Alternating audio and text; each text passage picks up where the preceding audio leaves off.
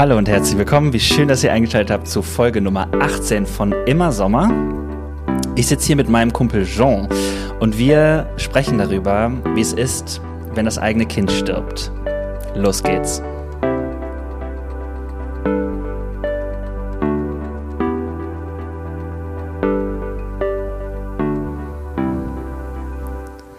Hallo Jean-Christophe. Hi Dennis. Äh, schön, dass du da bist. Ich freue mich sehr, dass wir zusammen sprechen können. Äh, ich bin ein bisschen aufgeregt, merke ich, weil diese Folge ähm, von dem, was ich schon weiß, irgendwie, äh, was ich so erfühlen und erahnen kann, glaube ich, besonders wird, weil du gesagt hast, du kannst dir vorstellen, mit mir und allen, die jetzt gerade zuhören, ähm, mal darüber nachzudenken und zu sprechen, äh, wie es ist, wenn man sein Kind verliert, wenn das eigene Kind stirbt, weil du das erlebt hast. Ähm, und ich glaube, da gehört nicht nur viel Mut zu, sondern auch irgendwie so ein bisschen Anlauf im Sinne von, mache ich das, will ich das überhaupt, äh, wofür mache ich das und so.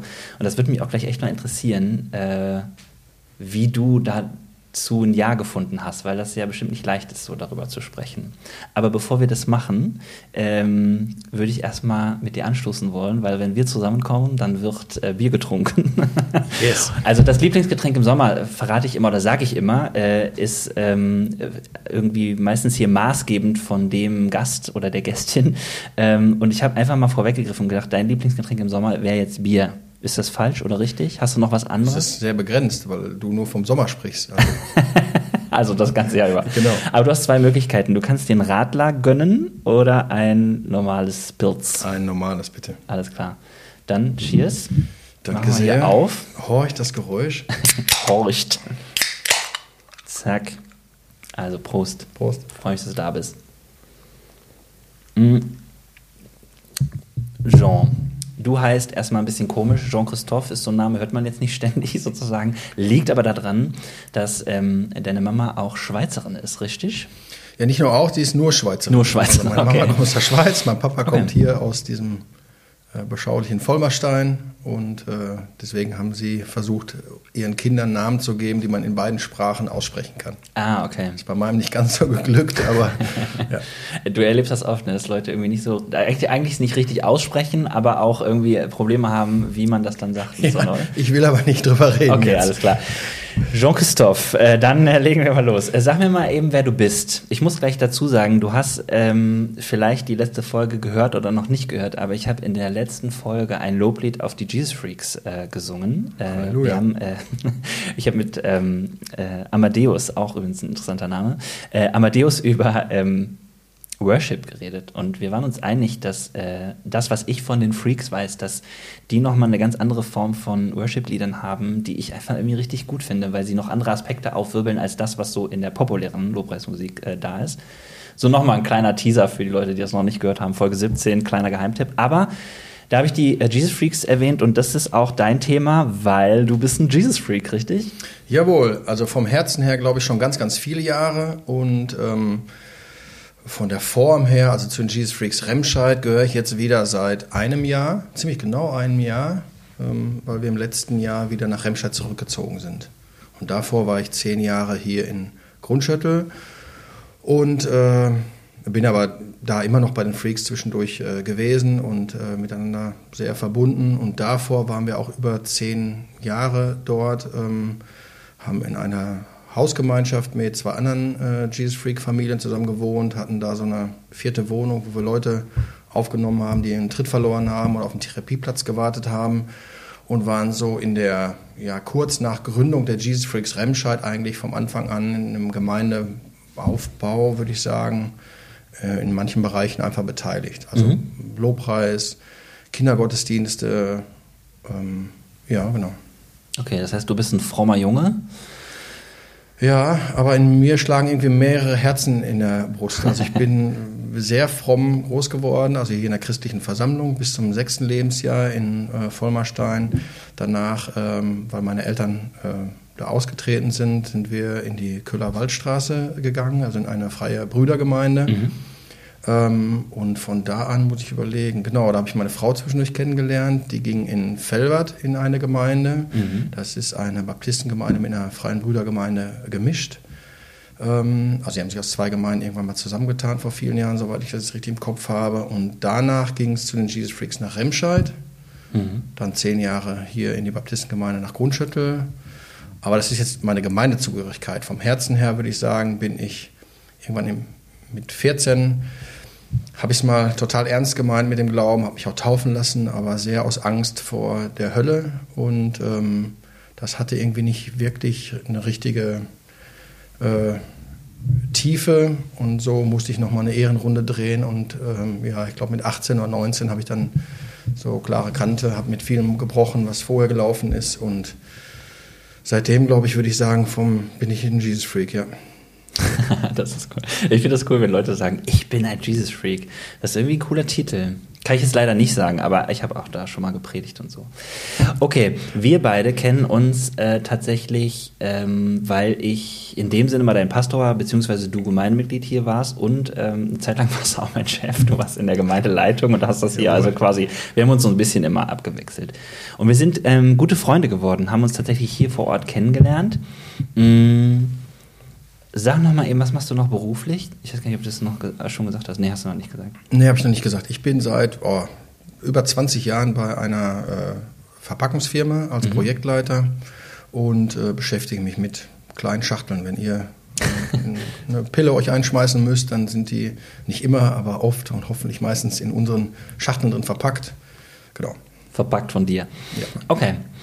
Ja, vielleicht kommt zwischendurch auch nochmal was anderes durch. Aber ich habe gerade schon gesagt, wir kennen uns äh, eben auch aus dem Gemeindekontext, haben uns hier kennengelernt und ähm, ich äh, empfinde unsere Geschichte tatsächlich auch so, dass wir uns von Anfang gut verstanden haben. Wir haben immer viel über Kirche geredet, ähm, meistens ja immer so zwischen Tür und Angel. Ne? Man steht dann ja irgendwie so in der Haustür und wollte eigentlich gerade gehen und dann sagt man auch nochmal, ja, das läuft irgendwie noch nicht so ganz richtig oder da müssen wir noch was anderes machen. Wir haben auch gemeinsam irgendwie ein großes Festival für Jugendliche äh, sehr, sehr häufig geplant und uns da äh, über Silvester äh, vergnügt und ähm, tatsächlich äh, gute, viele, viele gute Zeit Zeiten gehabt. Und ähm, eine intensive Zeit, also für mich auch äh, die intensivste Zeit in äh, meinem Job, was äh, Trauer angeht, haben wir auch zusammen erlebt. Ähm, und äh, zwar, weil 2014 deine Tochter verstorben ist. Ähm, und ich echt gedacht habe, ich weiß gar nicht, ob wir das irgendwann mal machen, dass wir so mal darüber sprechen. Wir haben natürlich als Freunde viel darüber gesprochen, aber ob es da mal einen Moment gibt, wo du auch vielleicht deine Geschichte so erzählst. Und dann habe ich dich gefragt, könntest du dir überhaupt vorstellen, das mal im Podcast zu erzählen, weil ich das schon auch besonders finde. Und was mich tatsächlich interessieren würde, ist, was ist da bei dir abgegangen? Also kannst du sagen, warum du jetzt hier sitzt und darüber redest?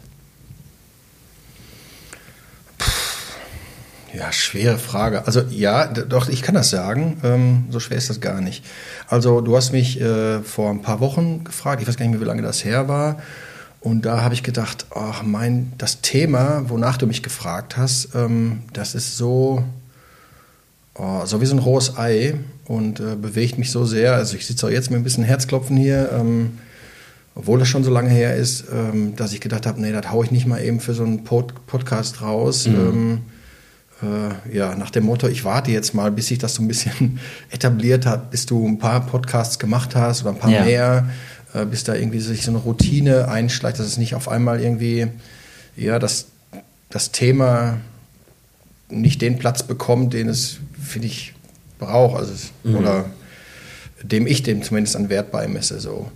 Und dann äh, ich weiß gar nicht, ob du mich nochmal danach gefragt hast, aber ich habe gemerkt, dass mich die Frage nicht loslässt, dass ich gedacht habe, naja, es wäre doch vielleicht doch cool, dass der eine oder andere da was mit anfangen kann, wenn ich darüber sage, wie es mir ergangen ist. So, ich, ja, es ist kein, ich habe gemerkt, es ist kein so ein Thema, was man an jeder Straßenecke immer wieder hört oder wo man sich mit auseinandersetzt oder so. Und ja. jetzt die anderen Themen, die du in dem Podcast hattest, irgendwie abwerten oder in, eine, in irgendeine Prioritätenliste einteilen ja, zu wollen. Ja.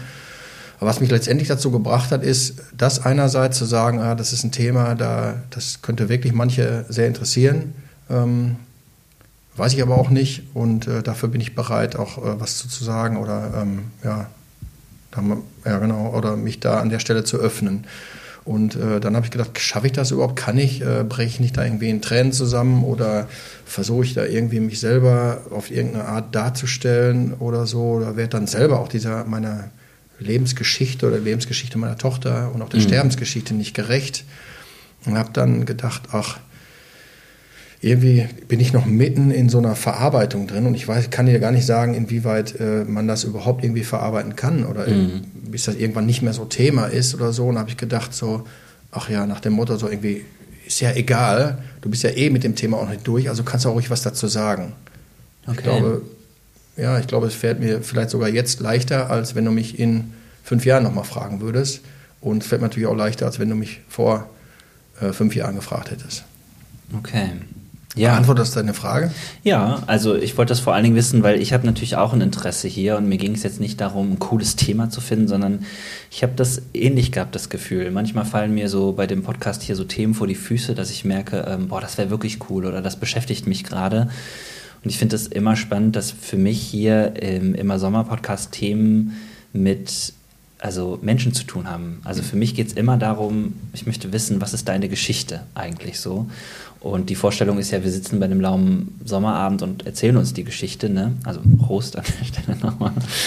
Und ähm, ja, äh, ich habe so gedacht, bei dir wäre es eigentlich sehr natürlich, weil wir haben oft solche Sommerabende gehabt und geredet und äh, auch nach dem Tod ähm, von Emily und ich, ähm, also das haben wir noch gar nicht gesagt, deine Tochter hieß Emily und ähm, ich habe das Gefühl, dass ähm, als ich dich gefragt habe, mir in erster Linie erstmal wichtig war, dass äh, wir darüber sprechen. Mehr erstmal nicht. Also ich habe gar kein Ziel erreichen wollen und gar nicht irgendwie Leute vor Augen gehabt, so wie du gesagt hast, so, ne, ähm, an die wende ich mich, sondern ich habe gemerkt, auch in der Zeit, wo wir äh, viel über Trauer gesprochen haben, äh, auch hier in der Gemeinde, äh, wo wir waren, es ist ein äh, Tabuthema, also Sterben und Trauer.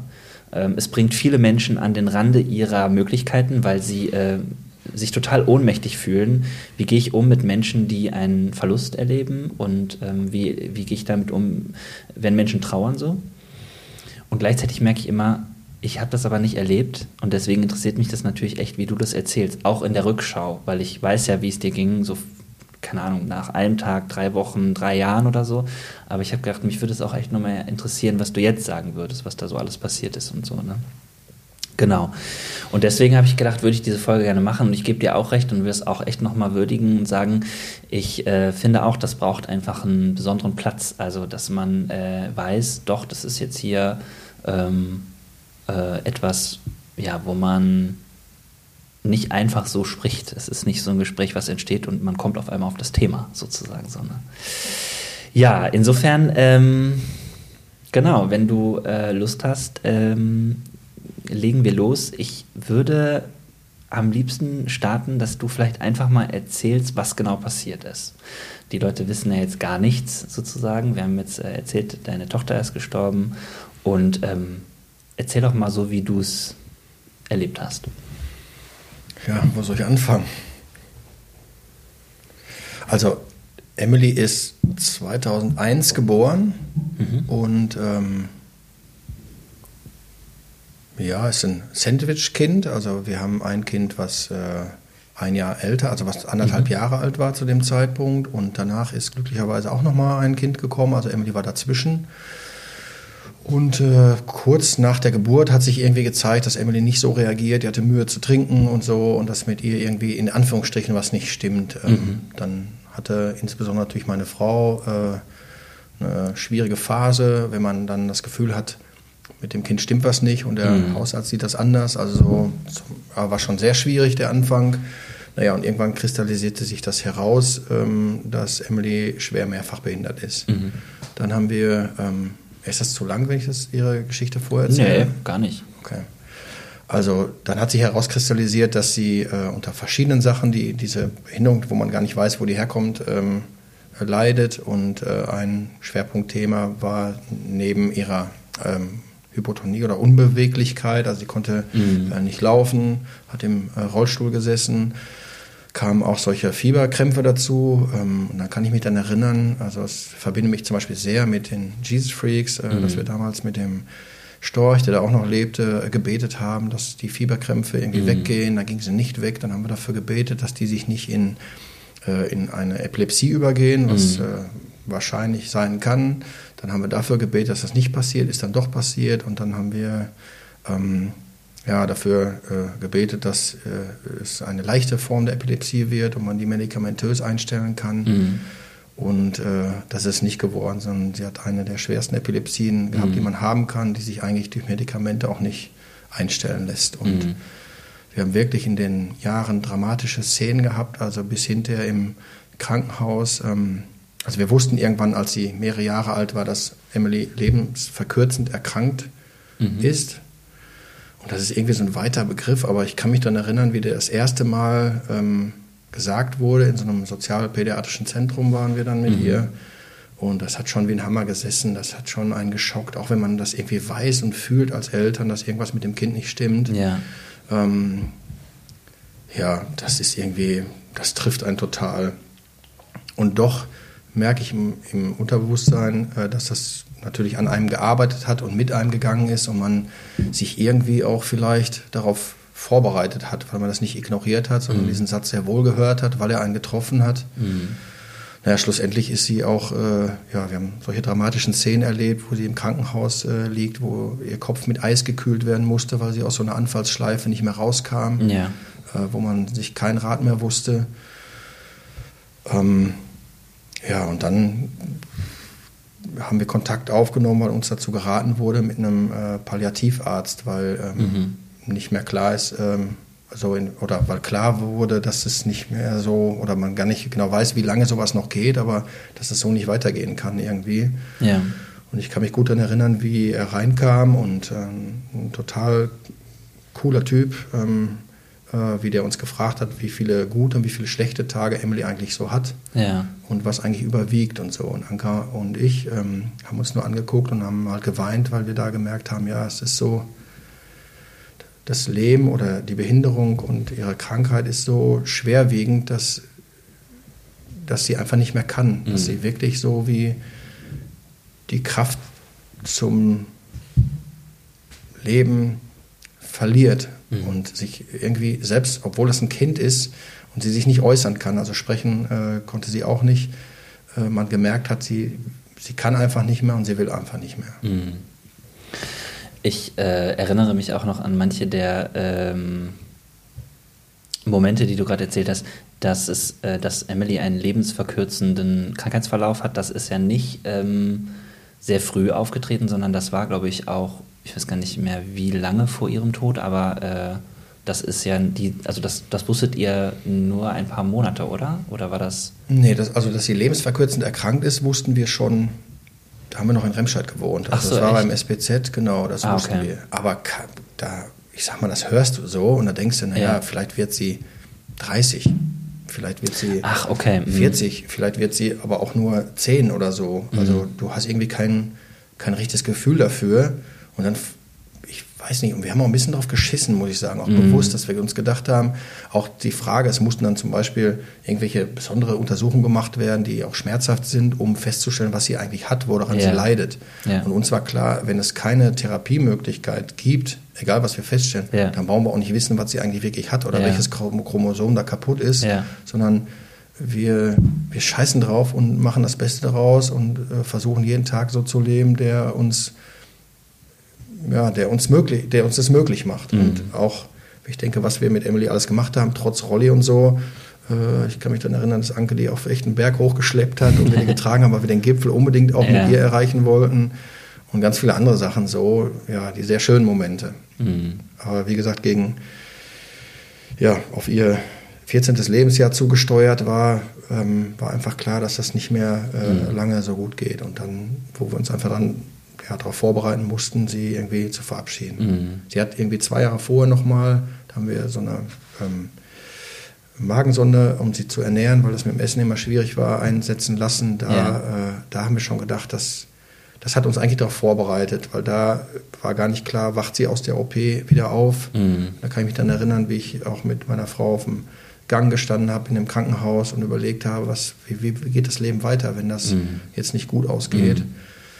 Und das sah auch kurz danach echt nicht gut aus. Und dann irgendwie einen Tag später auf einmal saß die lachend im Bett und so und guckte durch die Gegend. Und äh, das hat nochmal so für zwei Jahre wirklich äh, eine Erleichterung mit sich gebracht und ihr auch Lebensfreude gebracht. ja, die dann, als ich 14 war, irgendwie auch immer weniger wurde. Mhm. Ja, das, okay, dann ich erinnere mich nämlich, dass dieses dieses Wort lebensverkürzend, das kam irgendwie, ich glaube, wirklich ein paar Monate vor ihrem Tod nochmal auf. Zumindest haben wir darüber geredet. Und äh, mir war das gar nicht so bewusst, sozusagen, dass das äh, dazu gehört. Aber jetzt verstehe ich es auch nochmal mehr, weil ihr es eben auch nicht so in den Fokus genommen hattet vorher, sozusagen. Ne? Und gesagt habt, ja, also, weil ich euch auch da in Erinnerung habe, dass ihr einfach ähm, wahnsinnig viel gemacht habt. Also, du bist ja auch so ein Tüftler. Äh, der äh, immer interessiert ist, irgendwie eine Lösung zu finden. Das machst du auch von deinem Beruf her sozusagen. Ne? Ähm, und das war, finde ich, auch ganz besonders. Da hat Emily auch, äh, finde ich, super viel von profitiert. Also wenn man überlegt, was du alles gebaut hast. Ich erinnere mich auch an so einen so Strandrolli, äh, äh, irgendwie, den du selber gebaut hast mit Rohren und irgendwelchen Gummireifen. Und naja. so. ja. Also für ein Fahrrad habe ich so ein äh, Teil gebaut mit Rohren und einem alten Fahrradanhänger und so. Ja. Und die habe ich wirklich im Fahrradanhänger bei mir hinten dran, also mit ihrem Rolli bei mir ans Fahrrad hinten dran ja. gehängt und bin dann wirklich quer durch die Botanik gefahren. Aber dieses äh, Strandmobil habe ich mir äh, ausgeliehen, würde ich sagen. Ach so, okay. Ja, das habe ich nie selber gebaut. Okay. Ja, gut. Ich werfe das jetzt alles durcheinander. Aber ähm, Du hast ähm, gesagt, dass sie, und das ähm, glaube ich ist noch nicht so ganz klar geworden, ähm, dann äh, 2014 ist sie ja dann verstorben. Ähm, das war quasi so die Zeit, die ihr mit ihr hattet. Und ihr habt in dieser Zeit einfach ganz viel gemacht und ähm, gehofft. Und äh, trotzdem immer wieder seid ihr an Momente gekommen, wo ihr das Gefühl hattet, jetzt ähm, ja, stellt euch wieder die Frage der Existenz, sag ich jetzt mal so, ne? also von Tod und Leben ähm, ab wann würdest du sagen, ging das denn dann los, dass du sagst, war das dieser Krankenhausaufenthalt, wo du dich damit beschäftigt hast, dass es ähm, um Sterben auch geht?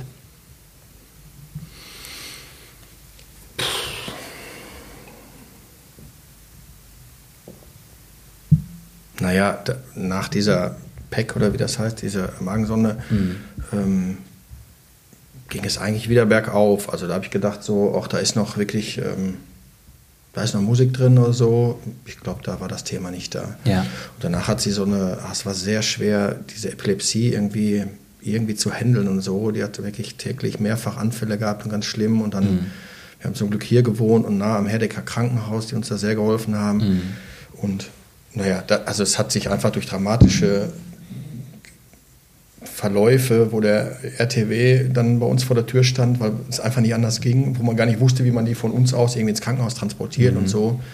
Ähm, ja, das war eigentlich der Auslöser oder so. Aber auch da, ich weiß nicht, ob man das geschickterweise irgendwie so richtig ignoriert. Man kämpft schon dafür, aber ähm, wir haben als, als Paar, glaube ich, das auch mit Sorge betrachtet.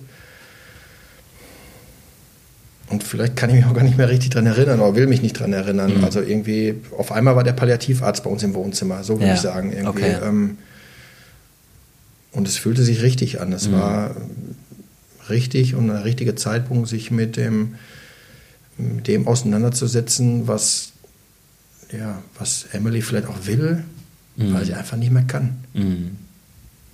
Und auch die Frage ist natürlich, äh, ja, werden wir heute Abend nicht äh, erörtern können und will ich auch gar nicht ähm, so richtig drauf eingehen, aber dieser überhaupt Palliativ, Umgang, was ist Palliativ, was nicht oder wie hilft, was hilft eigentlich so einem Menschen? Und das ja. ist halt schwer für seine 14-jährige Tochter zu entscheiden. Klar. Wenn das mein, ähm, wie soll ich sagen, mein 90, äh, 95-jähriger Opa ist oder so, ist das nochmal ein anderes Thema. Mhm. Ja. Ja, ich, du hast das ja gerade schon gesagt. Ich ähm, fand das einen sehr, sehr besonderen Moment, als dieser Arzt zu euch sagte, was überwiegt so an Tagen. Ja, einfach um eine Art Kriterium zu haben. Das ist nicht das Einzige gewesen, woran ihr entschieden habt. Ich glaube auch, dass viel Bauchgefühl bei euch dabei war, so aus meiner Perspektive. Aber ähm, dadurch, dass man nicht drüber redet, dadurch, dass man gar keinen Anhaltspunkt hat und dass dieses Thema Tod und Sterben auch überhaupt nicht gesellschaftlich ständig vorkommt, ja, ähm, ist es natürlich auch schwer, dann überhaupt auf so eine Erfahrung zurückzugreifen. So, ne? Und ich fand das irgendwie echt ähm, mutig von diesem Arzt, euch das mal so auch zu fragen, ja, weil man natürlich da auch konfrontiert wird sofort mit all dem, was an Emotionalem dann losgeht. Mhm. Okay. Mh, mm, irgendwann war dann klar, dass ähm, Emily stirbt. Sie ist palliativ begleitet worden. Ihr habt das auch äh, als Familie für euch gestaltet. Du entscheidest einfach, was und wie viel du da ähm, erzählen möchtest. So. Äh, ich möchte ja äh, gerne mit dir auf Trauer gucken. Das heißt, ähm, alles, was sozusagen ähm, passiert in diesem ganzen Sterbeprozess und auch was sozusagen dann danach kommt. So. Wie würdest du das beschreiben? Dass, wie war das für dich, dass deine Tochter verstorben ist, gestorben ist in dem Moment?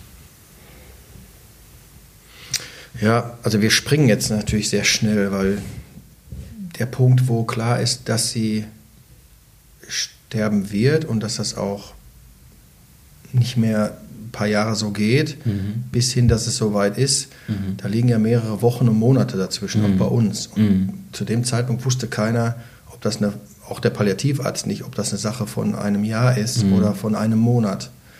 Und sich auf diesen Weg einzulassen, ist wie so ein ja, gemeinsames irgendwie sich auf das Tempo von Emily mhm. äh, einzulassen oder so, zu gucken, äh, was geht. Aber es hätte ja auch, also von meinem nichtmedizinischen Verständnis noch Jahre äh, gehen können. Das heißt, die Wochen und Monate, die wir aber bis dahin hatten, die haben uns natürlich intensiv mit diesem Thema auseinandergesetzt ja. und haben sie auch bis in die, ja, wir haben, wir haben die bis in die, äh, wir haben sie dahin äh, begleitet, dass sie aus dem Leben ähm, wirklich so scheiden kann, äh, mhm.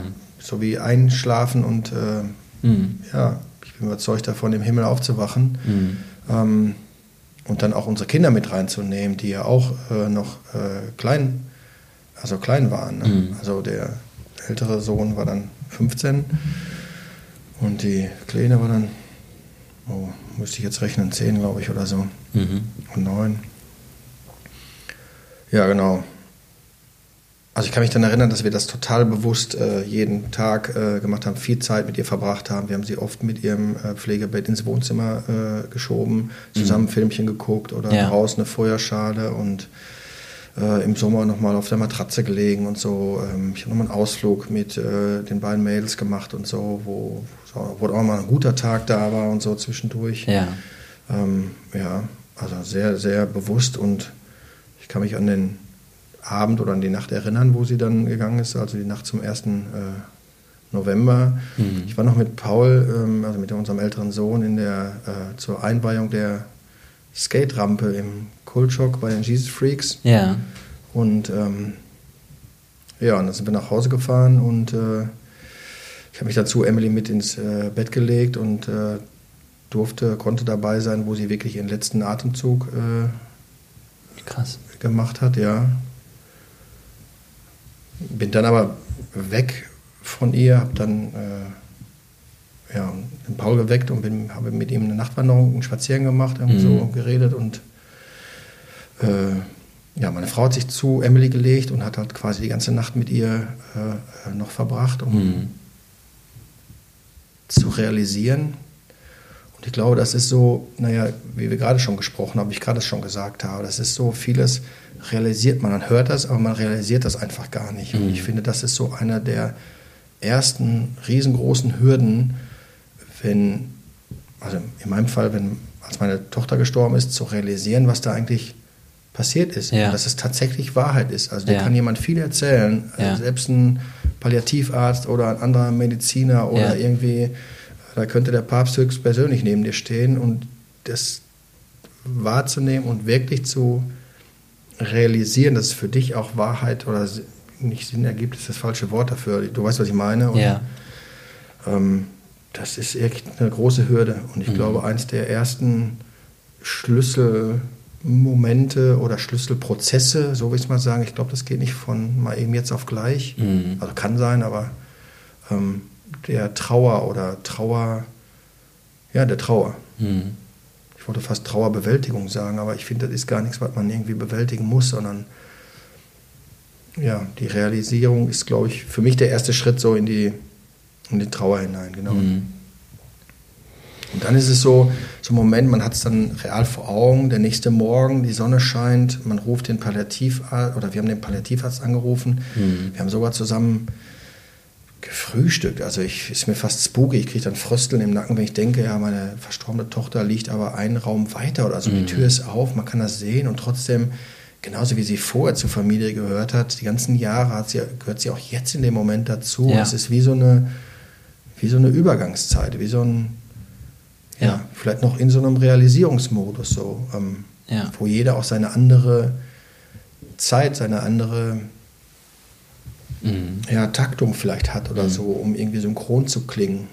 Für mhm. mich, du hast es vorhin gesagt, ja, ich bin eher so ein Typ, so ein Tüftler oder ich versuche dann irgendwie eine Lösung dafür zu finden. Ja, ja ich habe versucht, eine Lösung für mich zu finden, wie der nächste Tag überhaupt sein soll. Was muss man machen? Was geht überhaupt? Wem musst du Bescheid sagen? Was auch immer. Ja.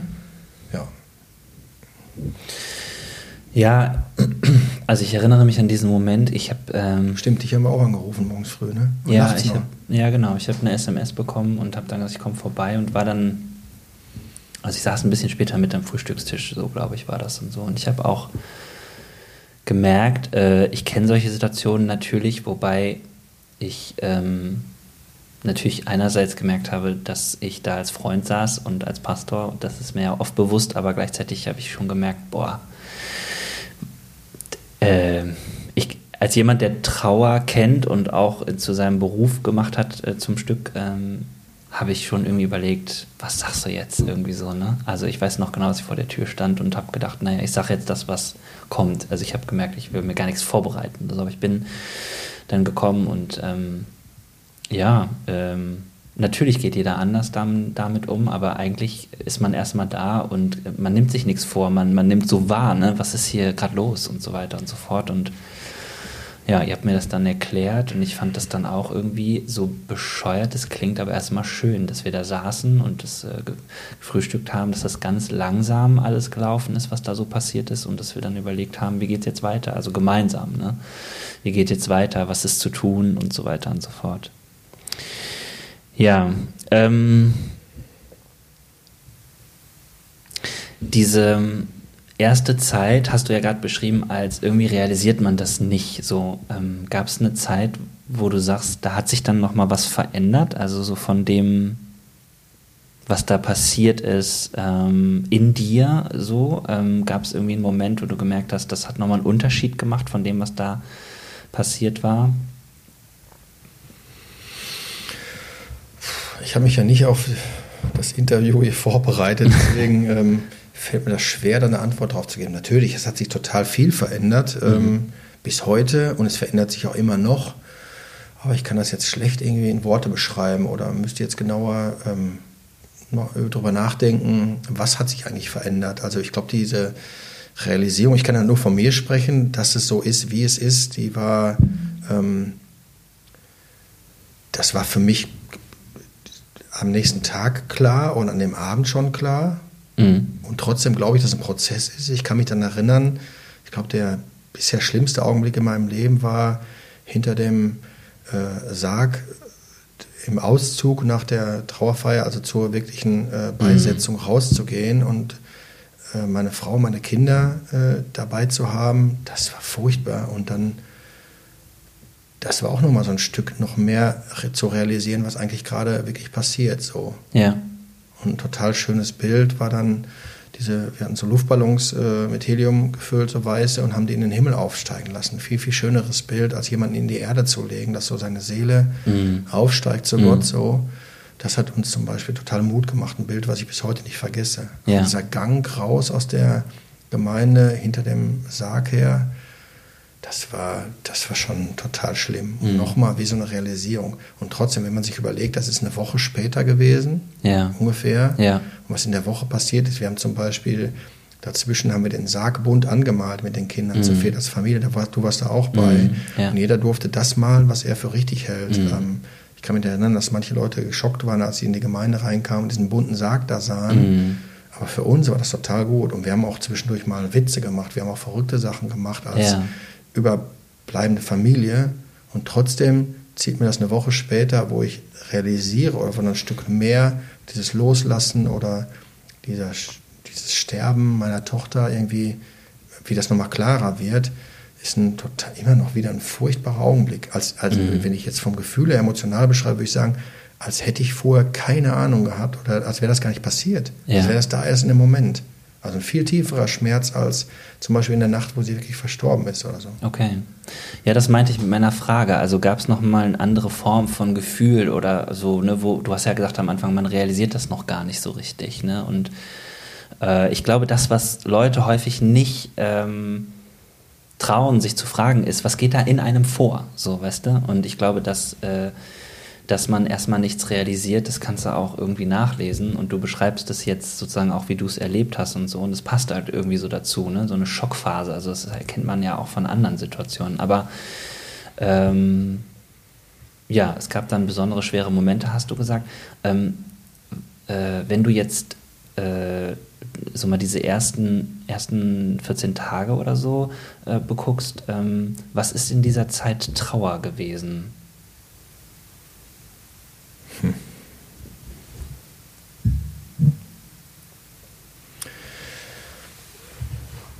Ja, das Leben macht es nicht, einem nicht einfach zu trauern. Ich finde, klar, ich habe dann nicht gearbeitet irgendwie, ähm, war dann zu Hause. Wie sieht da Trauer aus? Trauer sieht aus, dass man, also ich für ich, ja, ich kann nur für mich sprechen, ja. dass ich eigentlich mit der Zeit, auch mit der Freizeit, die ich dann da habe, weil ich gerade nicht arbeiten gehe, weil jeder versteht, dass ich habe gerade mein Kind ist, mein Kind ist gerade gestorben. Ich Ja. gehe jetzt, kann jetzt nicht von einem Tag auf den anderen zur Tagesordnung übergehen. Mhm. Und trotzdem ist, naja, wenn die Tagesordnung nicht mehr da ist mit Arbeiten gehen und so, dann hängst du halt zu Hause rum Ja. und hast eigentlich nichts zu tun und Ja. bist gezwungen, dich mit dem Thema auseinanderzusetzen, Mhm. mit dem schweren Thema und du musst dich mit etwas auseinandersetzen, was du vielleicht noch gar nicht so richtig realisieren kannst Mhm. oder auch willst. Ja, das ist ja irgendwie, das ist ja furchtbar. Auch wenn wir das so viele Jahre vielleicht vorher gewusst haben, dass es irgendwann so kommen würde, kommt es trotzdem unverhofft und unpassend und ähm, Ja. ja. Puh, Ich, aber ich kann mich an die Zeit kaum noch erinnern. Ich weiß, dass wir als Familie dann mal was unternommen haben, mal, mal was gemacht haben, aber jeder, und dann haben wir zusammen total zusammengegluckt, total eng, auch Ja. lustige, schöne Sachen gemacht. Und dann aber auch war jeder wieder für sich und hat so seinen eigenen Kram, sich in, sein, in die Zimmer zurückgezogen Ja. oder ähm, ja, sich irgendwo abgelenkt, ähm, aber auch wieder bewusst äh, zu dem Thema. Dann kam irgendwie einer mal wieder angeschlichen, so, da war die Küche so unser Treffpunkt. Äh, dann, da kam dann immer irgendwie jemand wieder dazu. Ja, in den zwei Wochen danach war, glaube ich, so alles, ähm, alles dabei. Mhm. Ja, die erste Woche ist natürlich sehr geprägt von so äh, darüber nachdenken, wen informiert man, wie informiert man, Mhm. ähm, wen laden wir zur äh, Beisetzung ein, wie wird das laufen, überhaupt einen Weg zu finden für sich. Wir haben eine tolle Bestatterin gehabt, die uns da sehr an die Hand genommen hat und Wege gefunden hat, wie wir uns gut von Emily verabschieden können als Ja. Familie. Ja. Aber Ja. Ich, ich kann mich zum Beispiel an eine Situation erinnern. Wir sind, ähm, ich glaube, ziemlich direkt nach der Trauerfeier, die natürlich sehr emotional und aufwühlend war, so ganz viele Leute. Ähm, Ja. ich glaube, ich habe freiwillig jeden gedrückt, der da war, weil das mm, wollten wir erst gar nicht, ich überhaupt nicht. Und dann hat sich das aber so ergeben und es hat Mhm. total gut getan, würde ich Ja. im Nachhinein sagen. Also man erkennt sich manchmal selber nicht wieder. Ja. Und wenn ich jemandem Rat geben darf, der in so einer Situation irgendwann ist, ich das langsam auf sich zukommen zu lassen und nicht vorher zu versuchen zu beurteilen, weil viele Sachen sind, die tun eigentlich doch total gut, die würde man vielleicht vorher äh, von sich fernhalten wollen. Aber ich erinnere mich danach, wir sind an dem, ich glaube an dem Abend und einen Tag später, ich weiß nicht mehr genau, aber da sind wir um den Chemnader Stausee mit Inlinern gefahren und haben Mhm. so irgendwie, einer hat angefangen zu singen und wir haben so Style Express gesungen und sind auf Inlinern um den Chemnader Stausee. Also wenn uns jemand da, wir hatten fast schon ein schlechtes Gewissen, wenn uns jemand da gesehen hätte und gesagt hätte, mal, ihr habt doch gerade Ja. oder gestern eure Tochter oder Schwester äh, beerdigt. Ja. Wie könnt ihr so lachend Ja. äh, Style Express Modus äh, um den Chemnader Stausee fahren? Mhm. Aber das war für den Moment für uns als Familie total gut.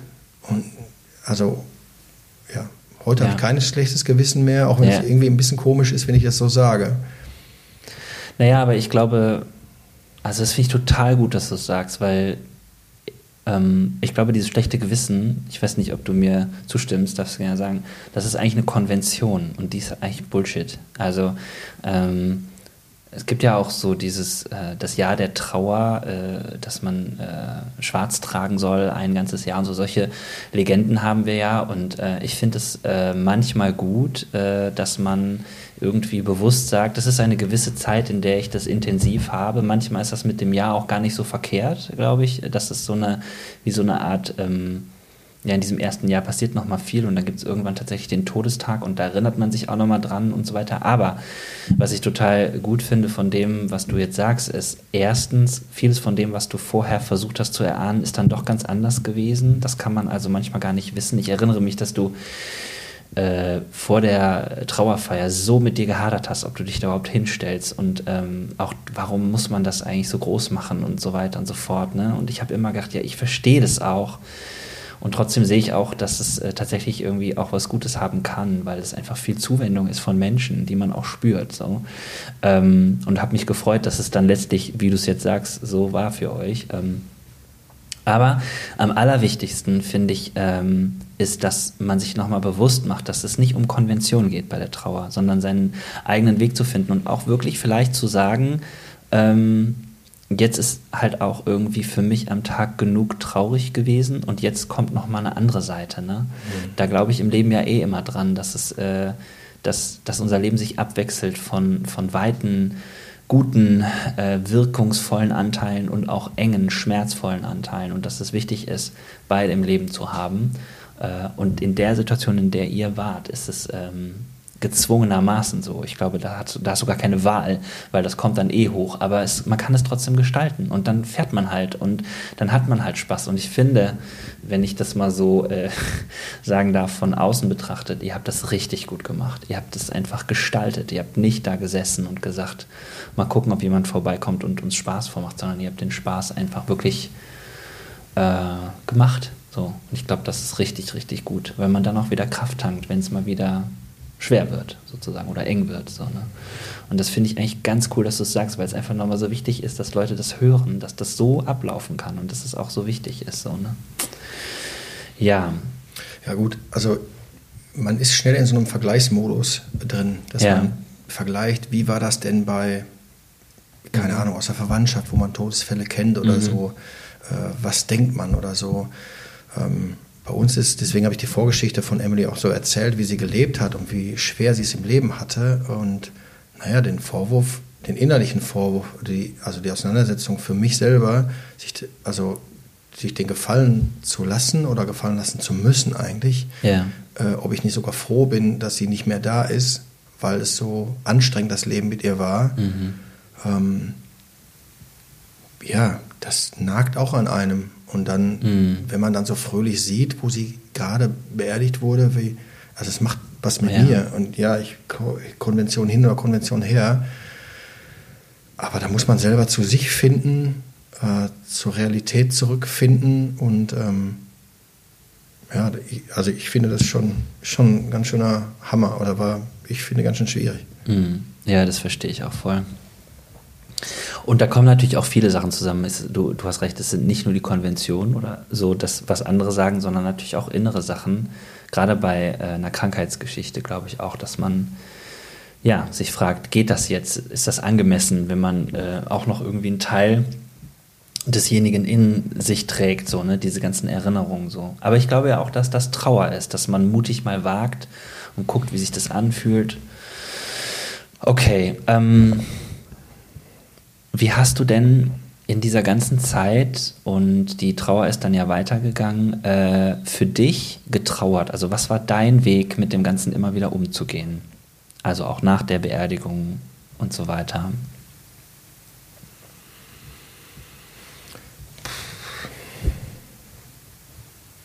Also ich habe relativ früh wieder angefangen zu arbeiten, ich glaube nach zwei Wochen oder so, mhm.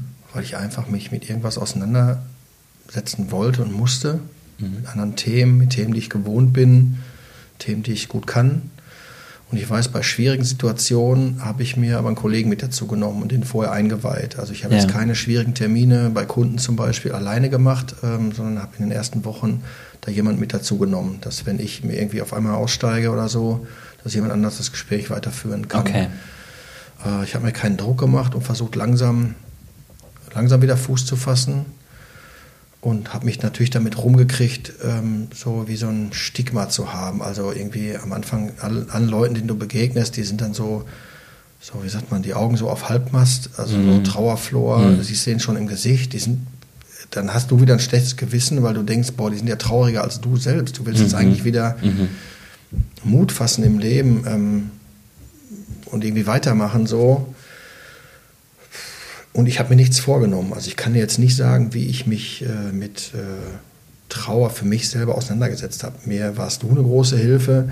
Äh, du hast dich belesen, wie das bei Kindern ist oder so. Da mhm. haben wir ein Gefühl von Sicherheit gehabt, äh, wie Kinder das machen, dass mhm. unsere Kinder das gut machen, dass wir denen eine gute Stütze sind und sie lassen in dem, wie sie das machen. Ja. Ähm, ja, und das hat mir geholfen, natürlich mich auf mich zu konzentrieren, um meiner Trauer irgendwie Raum zu lassen oder so. Mhm. Aber ich habe mir gar nichts vorgenommen. Ich habe kein, weder ein Ritual, also bis heute fällt mir das, weiß ich nicht, ist das für mich kein, der Weg zum Friedhof ist jetzt kein, kein Ding, was ich brauche ja. oder was mir gut tut oder so. Ist eher so, dass ich mich schäme, dass ich nicht irgendwie jeden Tag da bin oder jede Woche und so. Mhm, mhm. dass die anderen dann denken, was ist das denn für einer? Ja.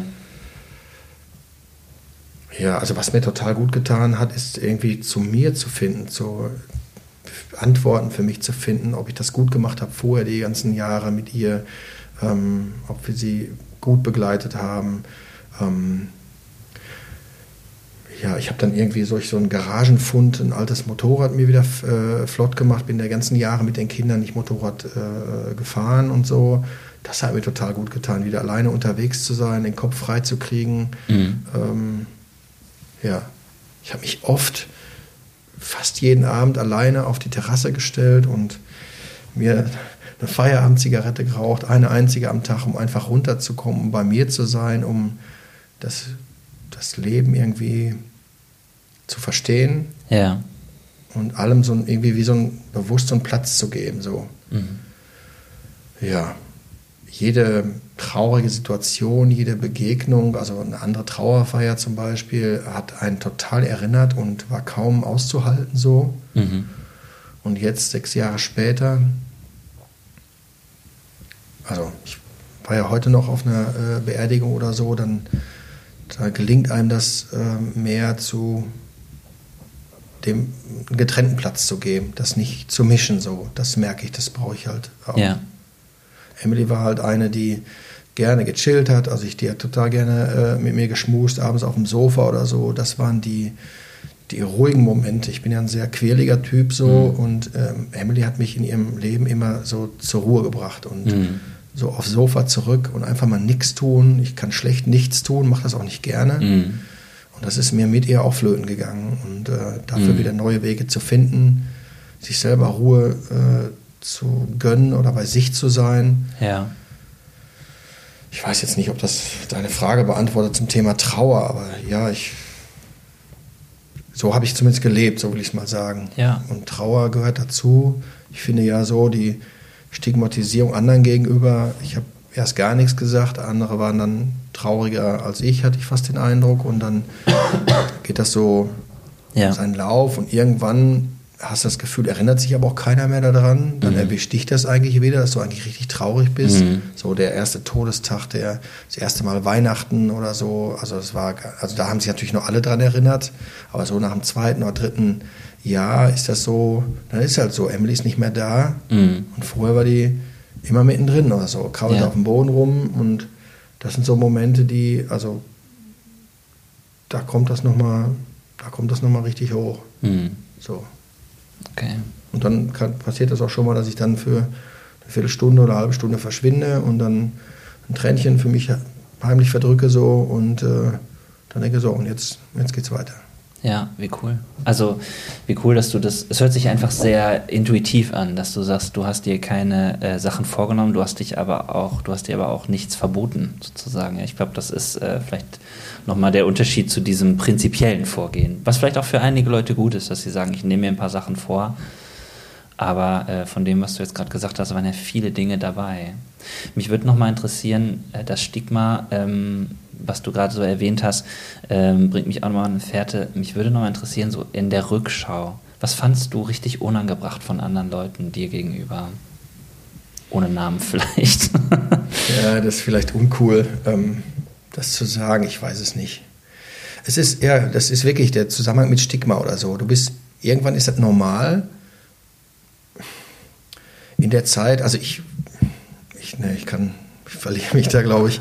Also es ist, äh, es ist schwierig, darauf eine Antwort zu geben, finde ich. Also unangebracht ist sicherlich, ich habe mein eigenes Päckchen. Ich habe ganz viel gerade davon gesprochen, zu mir zu finden. Mhm. Es ist so, wenn deine Tochter stirbt, das ist ein Teil, der von dir rausgerissen wird, der nicht mehr da ist, ja. den du auch nicht zurückholen kannst. Ja. Und wenn du dir total Mühe gibst, zu dir wieder zurückzufinden, um wieder ein bisschen, wie soll ich sagen, ein bisschen vollständiger zu werden, weil dir fehlt einfach was, ähm, dann ist es sehr schwer, wenn andere Menschen mit ihrer Trauer und mit ihrer Schwere auf dich zukommen. Mhm. Und das finde ich war am Anfang total extrem. Mhm. Die, die, Leute, ich habe ja gerade auch gesagt, die Leute sind trauriger als du selbst und ja. du versuchst krampfhaft irgendwie deine Wunden zu lecken und irgendwie wieder ganz zu werden. Naja, und es war so ein bisschen so, sei doch auch für mich da jetzt, weil ich das so schlimm finde, was dir passiert ist, so ein bisschen.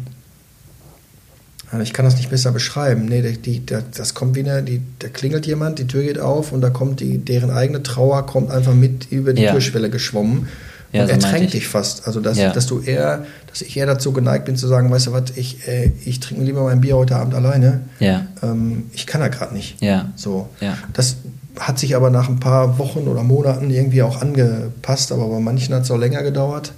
Und mit manchen kann man drüber reden, mit manchen nicht.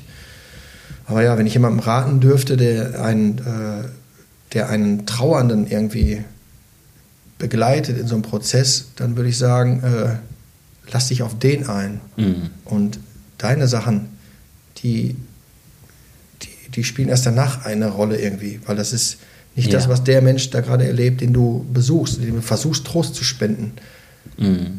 Es geht nicht in erster Linie darum. Ja, ja, ich verstehe ja, ich, das. Du kannst, äh, kann ich die Frage eigentlich nicht zurückgeben, weil wenn du bei uns gewesen bist in der Zeit, mhm. du warst total on, du warst total da mhm. und wir konnten uns mit dir als Gegenüber unterhalten, konnten mit unseren Fragen und Sorgen irgendwo hin. Mhm. Du hast auch du bist auch total offen gewesen, so habe ich dich erlebt. Ja. Aber ich glaube, zusammengeklappt bist du wahrscheinlich erst, wenn du bei uns zur Tür rausgegangen bist und auf dem Weg nach Hause gewesen bist oder zwischendurch mal. Ja, auf jeden Fall. Ja, ich, ähm, ich finde, das ist das Spannende an solchen Prozessen. Ich, äh, ich bin mir darüber immer sehr bewusst, dass ich äh, an der Stelle ja für andere da bin und dass es in mir dann etwas gibt, äh, ich würde sagen, das nennt man auch so ein bisschen ja, man nennt das Abspalten und auch im, im Positiven verdrängen, dass es jetzt gerade nicht um mich geht so. Und es geht, auch wenn wir Freunde sind, ne, äh, ist es dann natürlich auch meine Aufgabe für euch da zu sein. Und gleichzeitig ist es aber auch, finde ich, nicht so was Professionelles. Ich will das gar nicht so sehr nur auf meine Rolle als Pastor schieben, sondern ich finde, das gehört generell auch zum Leben dazu, das zu sortieren, zu sagen, wie du sagst, das könnte jeder andere sein, der an der Tür steht, aber wenn ich zu euch gehe und sage, ich äh, gehe euch jetzt besuchen, weil ich euch was Gutes tun will, dann kann das nicht sein, dass ich da dann zusammenbreche. So, ne? Äh, und dann, ich würde auch so sagen, dann gibt es oft sowas, ja, man verschönt das dann, indem man sagt, oder beschönigt das dann, indem man sagt, ja, also äh, wir haben richtig toll zusammen da geweint und so.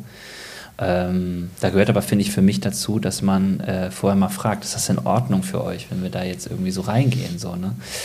Und mhm. trotzdem, ja, das ist wahr. Ich weiß, dass ich äh, an dem Tag, wo ich euch, also an, an Emilys Todestag, bin ich, ähm, bin ich bei euch weggegangen und wir hatten die ersten Sachen so geregelt und gesprochen und haben uns verabredet und ich fand das sehr berührend, dass ihr gesagt habt, du kannst echt immer kommen, aber wir machen jetzt unsere Tür zu. Ihr habt ja wirklich, glaube ich, für zwei, drei Wochen nur zwei, drei Leute reingelassen, so, ne? Ähm, äh, dass ich dabei sein durfte, das empfinde ich immer noch als so Ehre.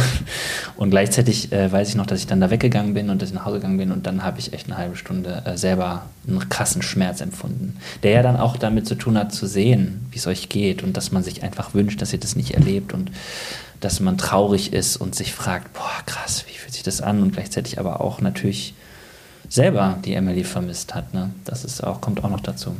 Ja, und ich finde, so muss jeder seinen Weg finden. Es ist, ja. Trauer, Schmerz. Schmerz ist nicht weg. Also in so einer, es wäre total komisch. Also ich mhm. glaube ja an einen Gott, der alles kann. Und Gott könnte auch von jetzt auf gleich mit dem Fingerschnipp auch die Trauer wegnehmen. Ja. Das wäre aber nicht menschlich. Das, das ist menschlich, undenkbar. Das wäre, ich wäre ein Psycho, wenn ich nicht traurig sein würde oder so.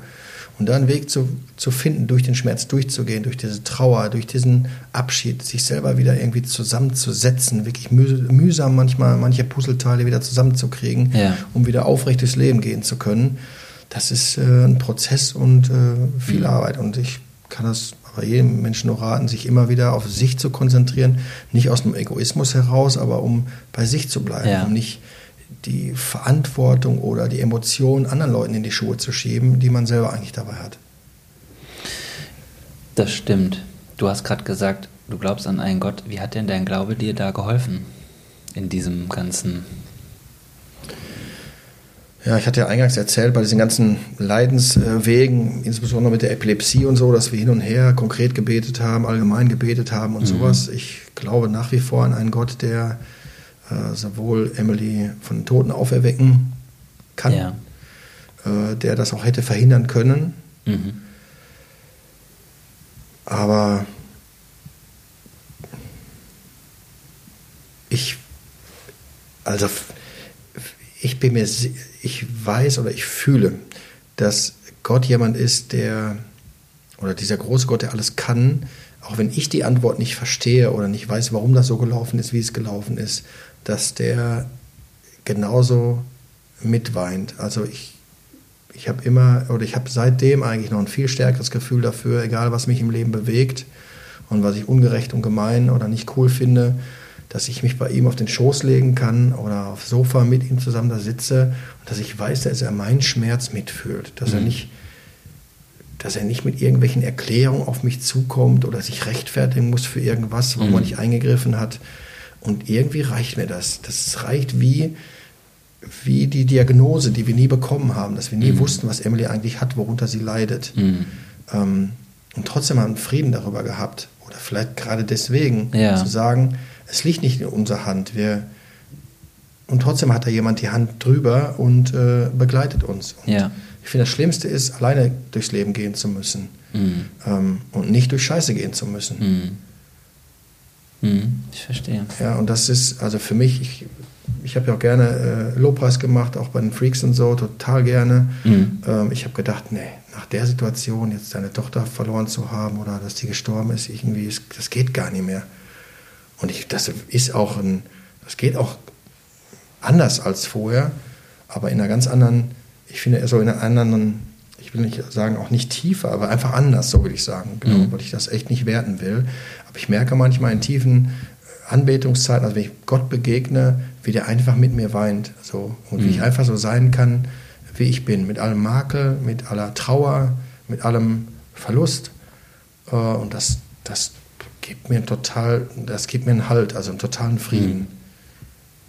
Das finde ich witzig, äh, dass du das sagst, weil, also witzig ist nicht richtig. Äh, ich habe äh, für Römer, ich habe für äh, heute noch einen Bibelvers mit rausgesucht, der mir so wichtig ist bei diesem ganzen Thema. Und äh, das ist Römer 12, Vers 15. Freut euch mit denen, die sich freuen und weint mit denen, die weinen. Und du hast das jetzt gerade gesagt, mit weinen. Das bezieht sich ja darauf. Mhm. Ne? Das ist ja eine, so, so, ein, so eine biblische Idee, sagen wir es mal so.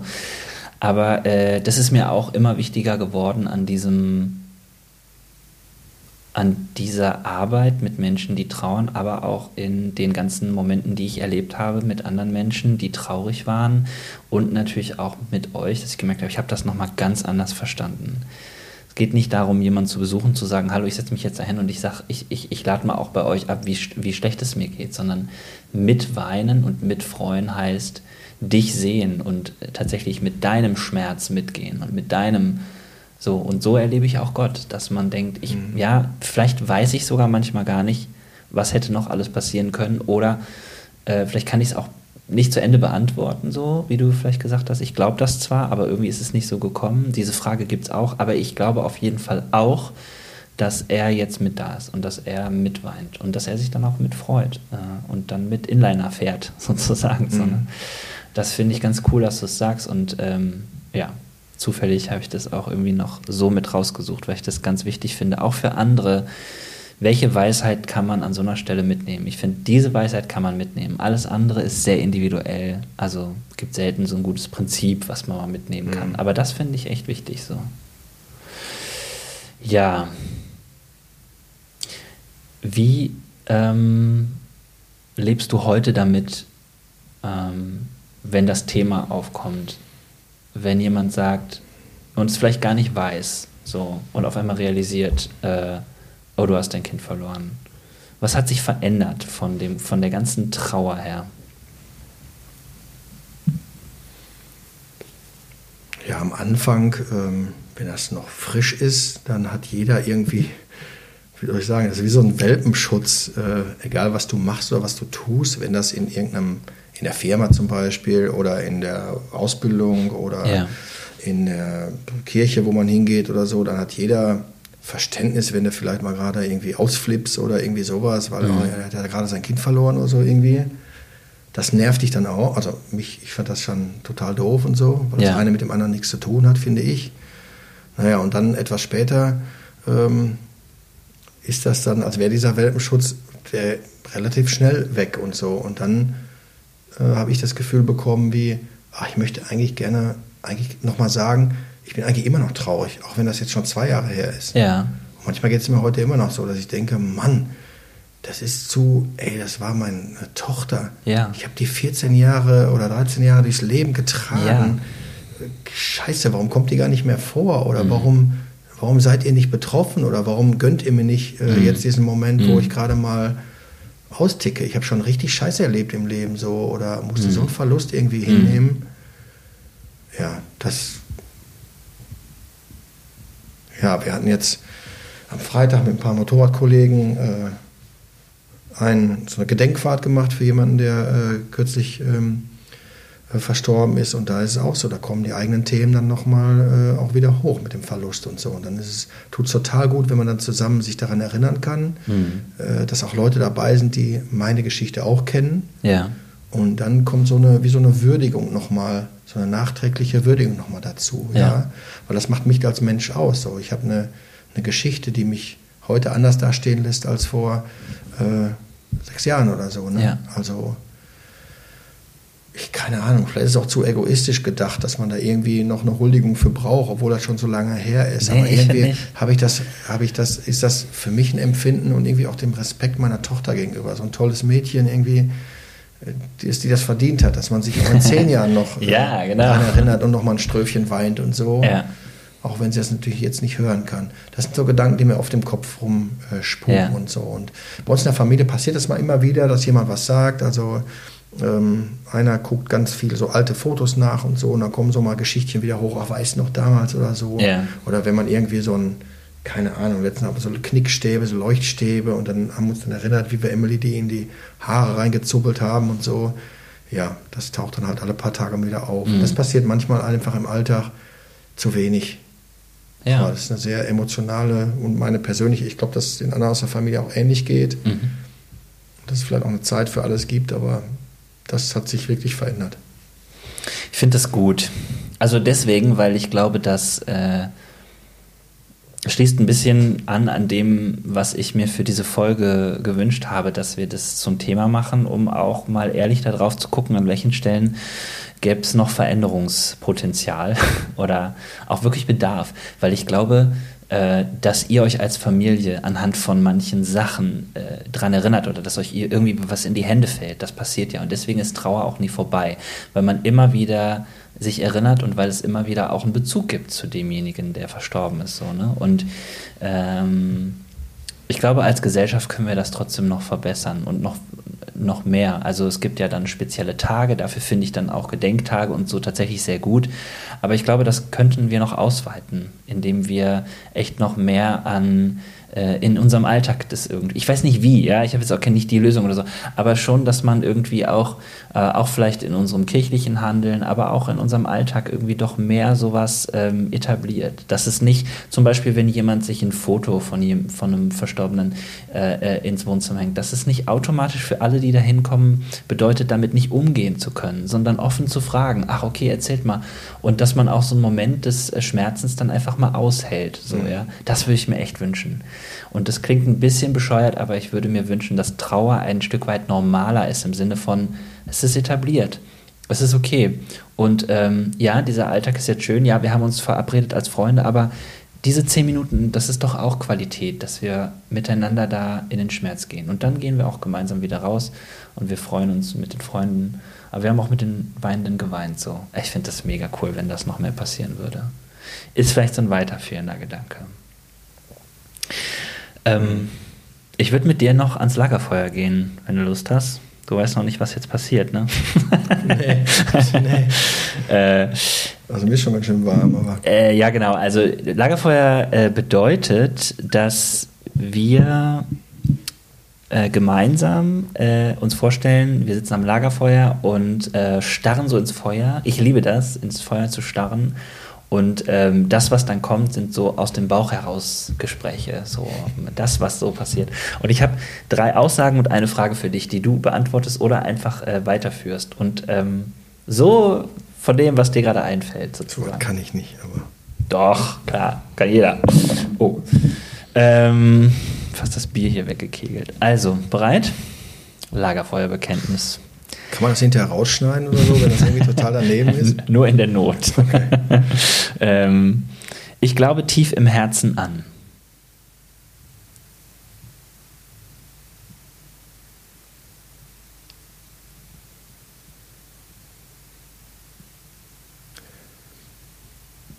An Frieden, glücklich sein, Liebe, mit Gott auf diesem Sofa zu sitzen und zu wissen, der weint mit. Du kannst das nicht, sagst du gerade immer. Sprudelt hier raus. Schön. Okay, nächste. Ist scheiße, war scheiße und kann weg. Tot. Okay. Wenn du sofort könntest, welches große Ding würdest du starten?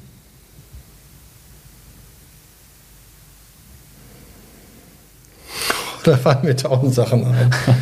oh.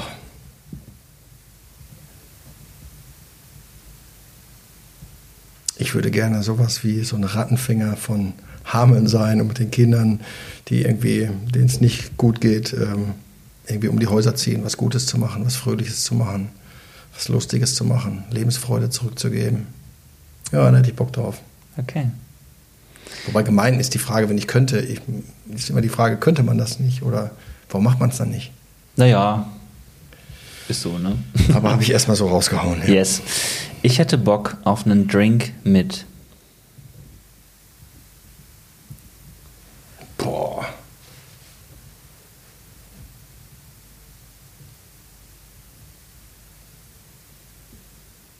Mit Jesus würde ich sagen. Da hätte ich richtig Bock drauf. ja. Warum? Ah, ich würde gerne mehr von dem kennen, so als Kumpel zusammen unterwegs zu sein. Ähm, ja. Bedeutet Freundschaft total viel. Und äh, ich finde, dass in unserem ganzen Glaube fehlt halt manchmal irgendwie diese Beziehungsebene. Mhm. Und jetzt so, ich sag mal, andere Leute, die was, ja, so Donald Trump, der Papst oder Arnold Schwarzenegger, haut mich jetzt nicht so vom Hocker, mit denen unbedingt ein Trinken gehen würde, aber ja. Ja, habe ich auch letztens gedacht. Ich würde gern mal noch viel mehr über das Leben von Jesus wissen genau. wollen. Ja. Okay, Dankeschön. Das war schon das Lagerfeuerbekenntnis. Hast du gut gemacht. ich habe ganz schön geschwitzt. ja, genau.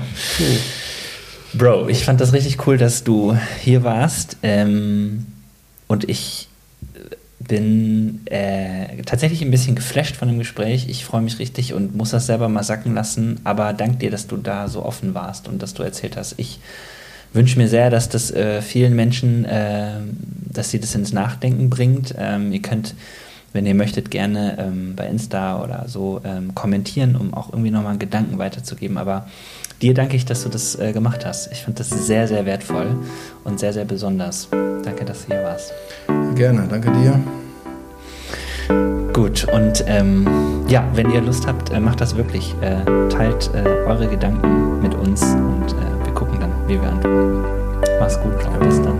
Ciao. Ciao. Tschüss zusammen.